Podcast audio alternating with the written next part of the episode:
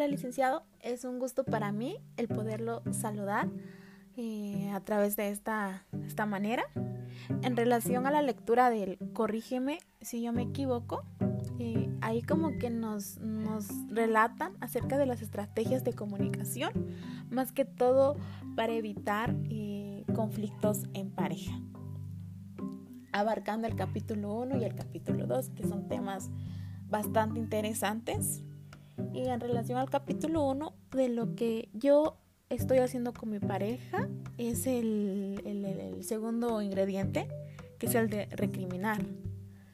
de cierta manera, en ocasiones, a veces yo trato de culpar a mi pareja en algo que realmente él no tiene la culpa que él no tiene la culpa, pero intento que él se sienta culpable. Entonces, como dice la frase ahí en el libro, de que la razón pierde mientras que la emoción gana.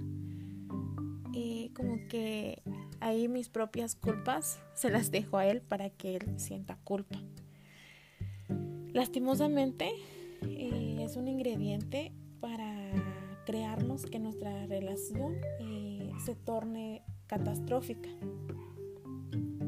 también el otro ingrediente, la famosa frase de te lo dije, también lo utilizo con mi pareja, que hay en ocasiones y a veces como que surgen fracasos en la vida. Y en vez de, apoyar, de comunicar algo, eh, de dar como que más motivación a mi pareja, le digo esa, esa frase sin pensar que, que pueda causarle que se puede irritar, hasta incluso que mi pareja se aleje de mí. o también la frase de yo ya lo sabía, que no me hiciste caso. De cierta manera utilizo esas frases. Eh, a veces eh, provoco, una rabia en mi pareja, eh, que en cierta ocasión, en cierta ocasión perdemos comunicación y, y que de, y que se, se termine enojando conmigo. Y a veces y yo me termino enojando porque él se enoja conmigo. Entonces, simplemente esta frase hace sentir mal a mi pareja, creyendo que yo soy la única que tiene la razón. Entonces, eh, no le doy ese apoyo a mi pareja. Y también el de del otro ingrediente que es el de deja, yo lo hago a veces, eh, a veces sí, lo digo de, en forma de gentileza a mi pareja, pero como que, como que le hace sentir mal. Eh, y que a veces no me pongo a pensar que mi pareja tenga dificultad en realizar algo que yo le pida o que simplemente eh, le hago sentir que no tiene esa capacidad que, que yo tengo o que simplemente no le da la gana.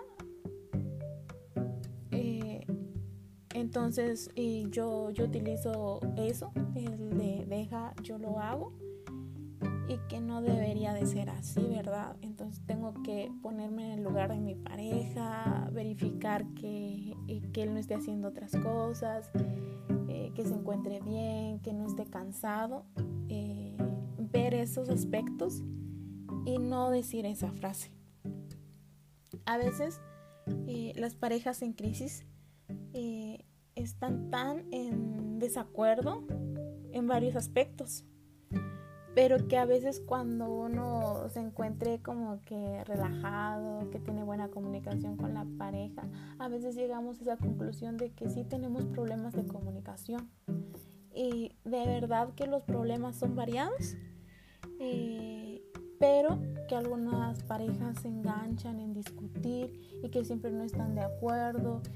Y, a veces como que eso impide tener una buena comunicación y discutir. A veces algunas parejas directamente se dejan de hablar.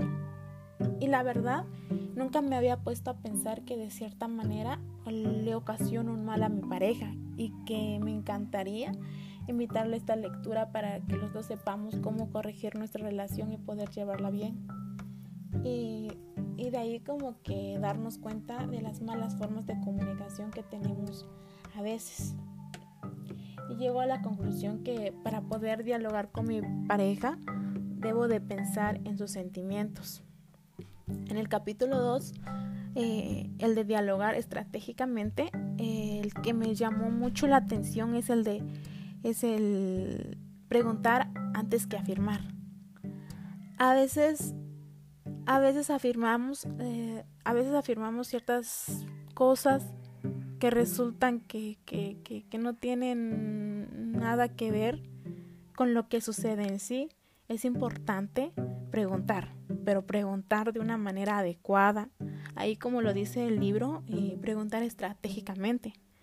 Primero pensar bien en cómo formular, fundamentar la pregunta y que no genere complicaciones eh, a mi pareja a la hora de preguntar, eh, siempre evitando comenzar con afirmaciones y que en relación a esto que genere una buena comprensión y una buena comunicación entre nosotros.